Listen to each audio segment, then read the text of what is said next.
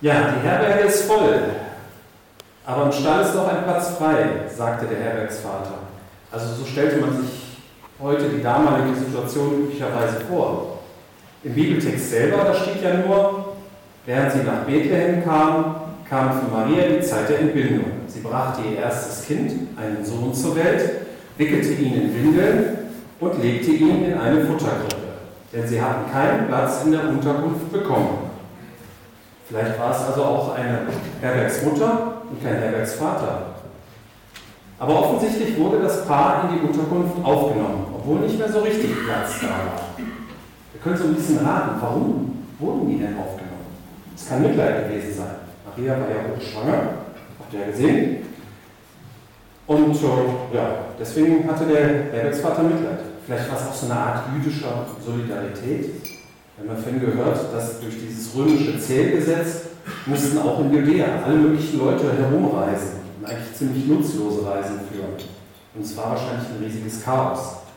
Und Landsleute halfen sich halt. Oder der Herbergsvater war einfach nur geschäftstüchtig. Für Unterkünfte lag ja damals ein Angebotsmarkt vor. Vielleicht hat der Herbergsvater jedes Kämmerchen in seiner Hochbude zu Geld gemacht. Warum nicht also auch den Stall? Was hätten wir eigentlich gemacht, wenn wir der Herbergsvater gewesen wären? Welches Motiv wäre unseres gewesen? Oder hätten wir sie mit den Worten zurückgewiesen, es ist voll, es geht nicht, denn das ist gegen die Vorschriften. Ne? Das ist für den so. Wenn man das jetzt vorher wüsste, dass das Kind der Sohn Gottes ist, dann hätte wohl jeder sein eigenes Zimmer zur Verfügung gestellt. Der Herbergsvater wäre vielleicht sogar selber den Stall gezogen wenn er es geahnt hätte. Genau diese Frage wird später von Jesus, als er erwachsen war, in einer Predigt nochmal aufgegriffen, als er über Gerechte und Ungerechte spricht. Dann wird der König sagen, und dem König ist hier Jesus selbst gemeint, zu denen auf seiner rechten Seite sagen, kommt, ihr seid von meinem Vater gesegnet, ihr sollt das Reich Gottes erben, das seit der Erschaffung der Welt auf euch wartet. Denn ich war hungrig und ihr habt mir zu essen gegeben. Ich war durstig und ihr gabt mir zu trinken. Ich war ein Fremder und ihr habt mich in euer Haus eingeladen. Ich war nackt und ihr habt mich gekleidet. Ich war krank und ihr habt mich gepflegt. Ich war im Gefängnis und ihr habt mich besucht. Dann werden diese Gerechten fragen, Herr, wann haben wir dich jemals hungrig gesehen und dir zu essen gegeben? Wann sahen wir dich durstig und haben dir zu trinken gegeben? Wann warst du ein Fremder und wir haben dir Gastfreundschaft erwiesen? Oder wann warst du nackt und wir haben dich gekleidet? Wann haben wir dich je krank oder im Gefängnis gesehen und haben dich besucht? Und der König wird ihnen entgegnen, ich versichere euch, was ihr für einen der geringsten meiner Brüder und Schwestern getan habt, das habt ihr für mich getan. Das ganze Volk wird. Ich habe letztens ein Gespräch von Kollegen mit angehört und da sagte einer, dass er den Eindruck habe, in der Kirche geht es eigentlich immer nur um Tod.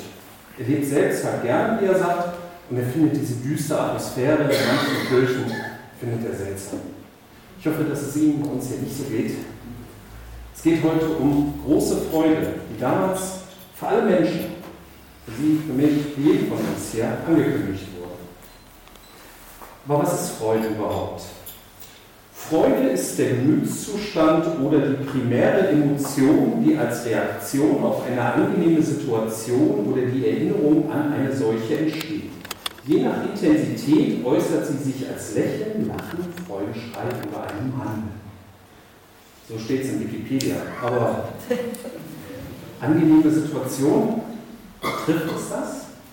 Also es gibt sicherlich situationsbedingte Freude, wo ein irgendwas Schwieriges ist einem gelungen oder wenn man ein Kind gekriegt hat, freut man sich auch tierisch. Oder der Fan freut sich, wenn sein Verein gewinnt. Manchmal ist man mit dem nicht zufrieden. Aber freudige Situationen sind auf Dauer doch eher etwas zu wenig. Dann lebt man nur so von Event zu Event, von Augenblick zu Augenblick. Wie ist das mit Lebensfreude? Das ist eher so etwas Dauerhaftes.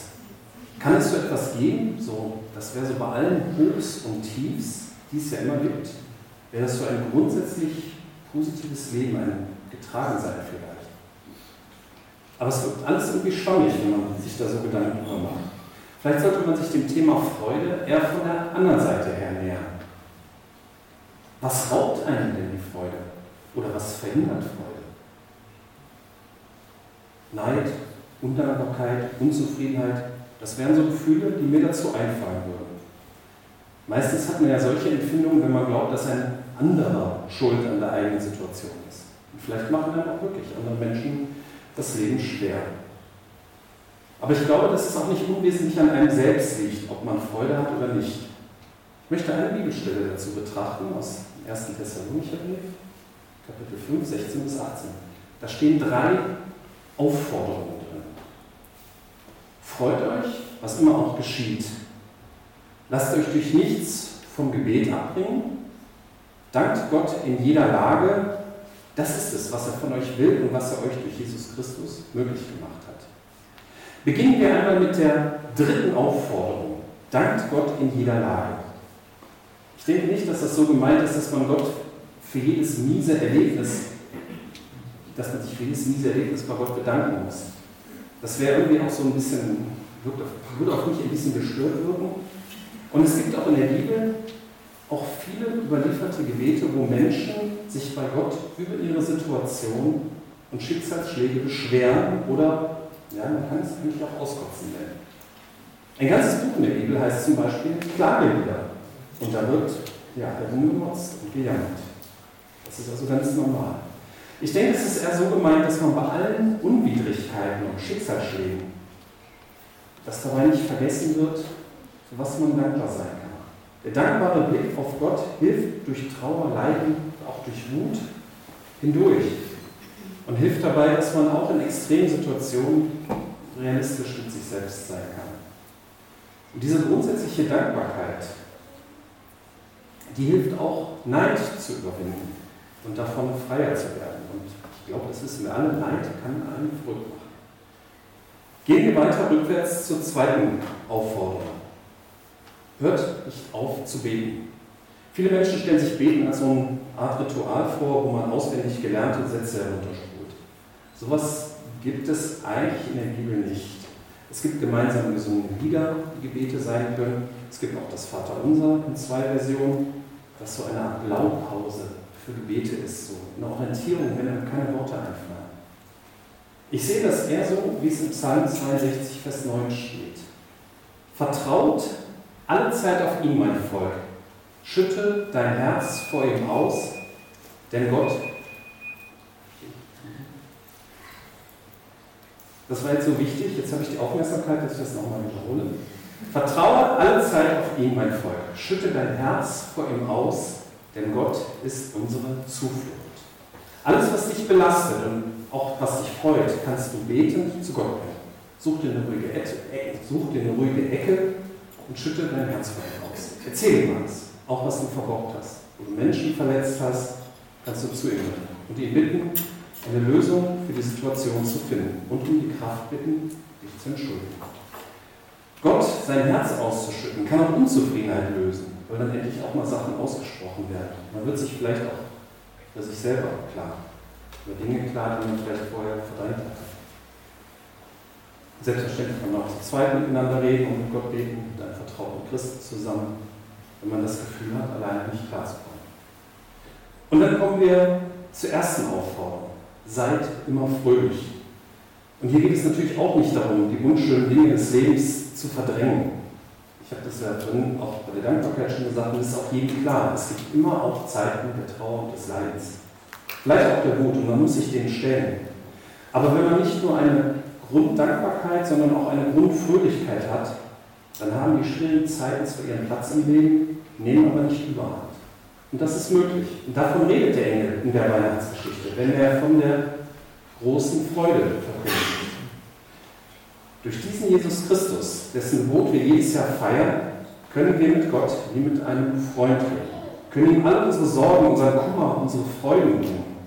Und wir können auch mit unserem Fehlverhalten, ja, mit dem Schlechten, das wir manchmal gewollt, ungewollt tun. Wenn wir zu ihm kommen, der wird uns vergeben und er wird uns einen Weg der Veränderung zum Besseren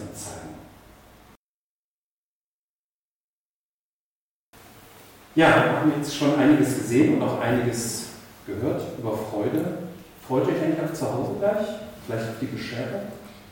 Ich bin jetzt seit über 20 Jahren verheiratet und schon bevor wir geheiratet hatten, war in der Familie meiner Frau schon geklärt, dass sich die Erwachsenen zu Weihnachten nichts mehr schenken. Also von Ehepartnern untereinander abgesehen. Kann ja auch vernünftig sein. Wenn man etwas haben will, holt man sich das selber. Mein Bruder und ich waren uns einig, dass wir das für unsere Herkunftsfamilie nicht wollen und wir schenken uns gegenseitig immer Tinnef zu Weihnachten. Das coolste Geschenk, das ich bisher von ihm bekommen habe, war eine elektrische Nerfgun. Und ich habe ihm letztes Jahr eine ferngesteuerte Rakete geschenkt und die habe ich ganz günstig wieder Ich weiß, Geschenke sind nicht der Kern von Weihnachten. Und das wird ja auch immer kritisiert, ne? der Kommerz und die Geschenkeflut. Und als Kontrast wird ja immer gesagt, dass Weihnachten ein Familienfest ist und es darauf ankommt, mit anderen Gemeinschaft zu haben und so weiter. Mit der Gemeinschaft ist das aber nicht immer so leicht. Es, gibt, es ist ja quasi immer noch Tradition, dass sich so die erweiterte Familie ähm, gegenseitig besucht. Ne? Diese bösen Witze wird gelost, wer die Oma nehmen muss und so. Naja. Ich persönlich habe da Glück, also wir kommen eigentlich ganz gut klar. Ne? Also ich freue mich, wenn ihr kommt. Da zeige ich jetzt auch, auch wenn ihr nicht hier seid. Bei manch einem, der empfindet vielleicht auch zu viel Stress, weil er einfach an die ganze Arbeit denkt, die alle zu bewirken. Ne? Also wenn dann ganz viele kommen, dann muss man ja im Vorfeld schon kochen und man muss nachher aufräumen und so. Da scheint nicht immer so die große Freude spürbar zu sein, die der Engel uns versprochen hat. Ich wünsche uns allen hier, dass sie wirklich, dass wir wirklich schöne Festtage erleben. Dass sie sich mit ihrem Besuch gut verstehen, wenn man auch kommt. Und wenn sie sich beschenken, dass sie sich auch wirklich über die Geschenke freuen können. Nicht nur Socken und Krawatten. Und ich wünsche Ihnen und uns, dass dieser Jesus, dessen Geburtstag wir jedes Jahr zu Weihnachten feiern, dass dieser Jesus sie nicht loslässt, dass er uns nicht loslässt, dass er uns begleitet.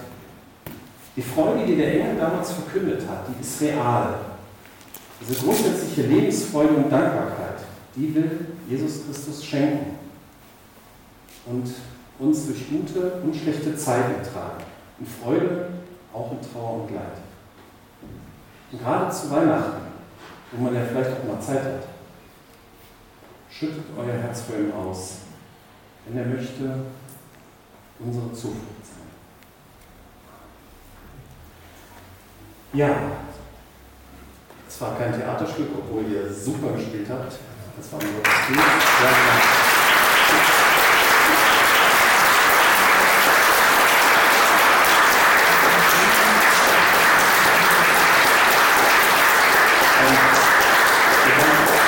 Ich habe jetzt das vorweggenommen, Entschuldigung. Das im Gottesdienst immer so, dass wir am Ende des Gottesdienstes um den Segen Gottes bitten. Das möchte ich jetzt auch für uns tun und äh, möchte euch dazu bitten, aufzustehen.